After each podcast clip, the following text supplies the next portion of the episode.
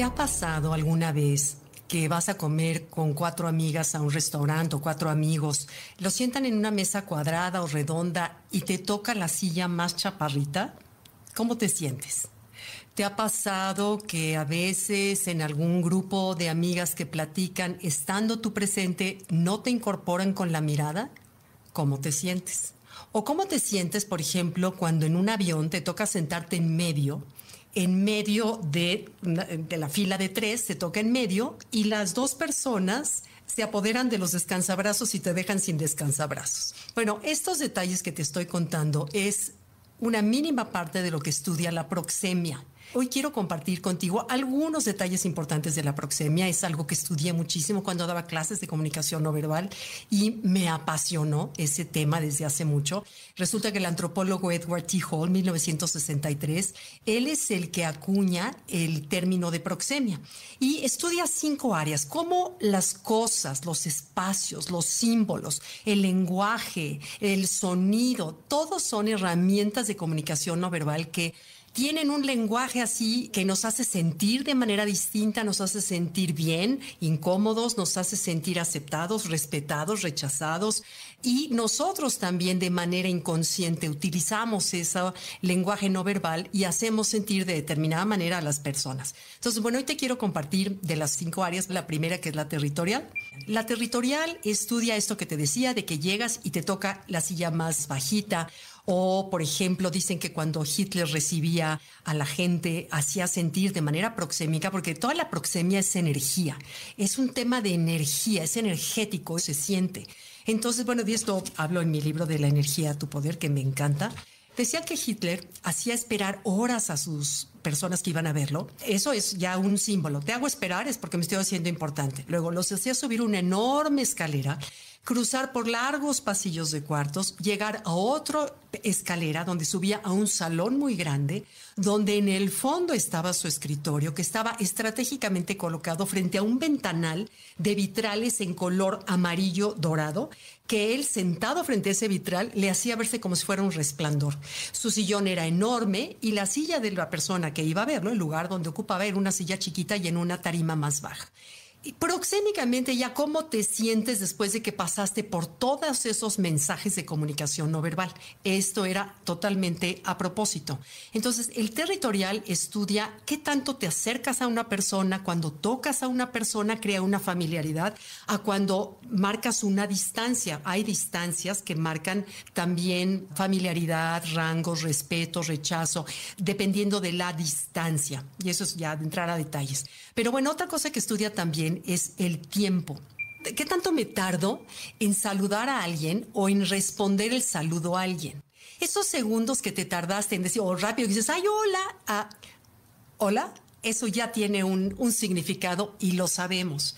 También, por ejemplo, eh, eh, si tú, bueno, esto es creo que desde territorio, pero si tú con tu adolescente, creo que es un tema adolescente, un hijo, tu pareja, quieres tratar un tema y lo tratas en tu territorio, por ejemplo, si es tu hijo y lo tratas en tu recámara, tienes energéticamente tres veces más poder que si ese mismo tema se trata en la recámara del niño o si se trata en un, en un lugar neutro. No, bueno, entonces el tiempo también es qué tanto tiempo te hago esperar, qué tanto tiempo tardo en responder, qué tanto este, el tiempo, por ejemplo, fíjense, yo me acuerdo cuando fuimos a ver una vez, estaba yo trabajando eh, como en la fundación de APAC, eh, una fundación que se ayuda, ayuda a niños con discapacidad, y eh, fuimos a ver un donativo a don Lorenzo Servige, que en paz descanse. Don Lorenzo Servige era dueño de la empresa Bimbo junto con otras empresas. Un señorón, señorón de verdad.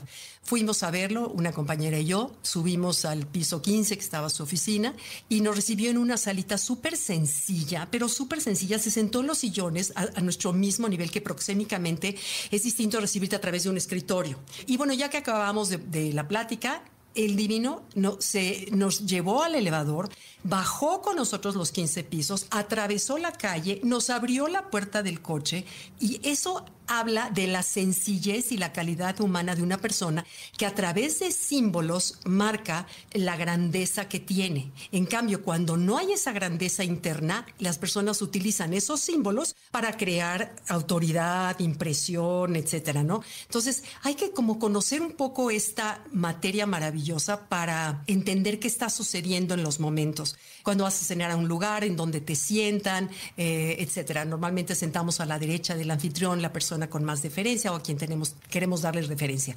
Luego, en el simbólico, el simbólico es, es distinto energéticamente si te invito a tomar un café, así te invito a tomar una copa de vino. Es distinto. Cuando hay alcohol metido, es un nivel un poco más alto de querer crear intimidad, de, querer, de darte importancia a cuando no hay alcohol.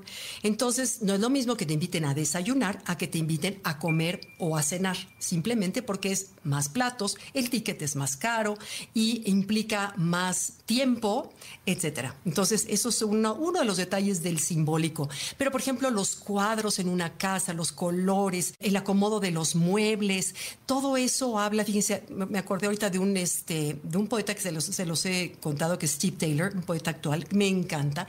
Él dice, no compres los adornos caros de tu casa en espera de que se te pegue su valor. Fíjense qué fuerte.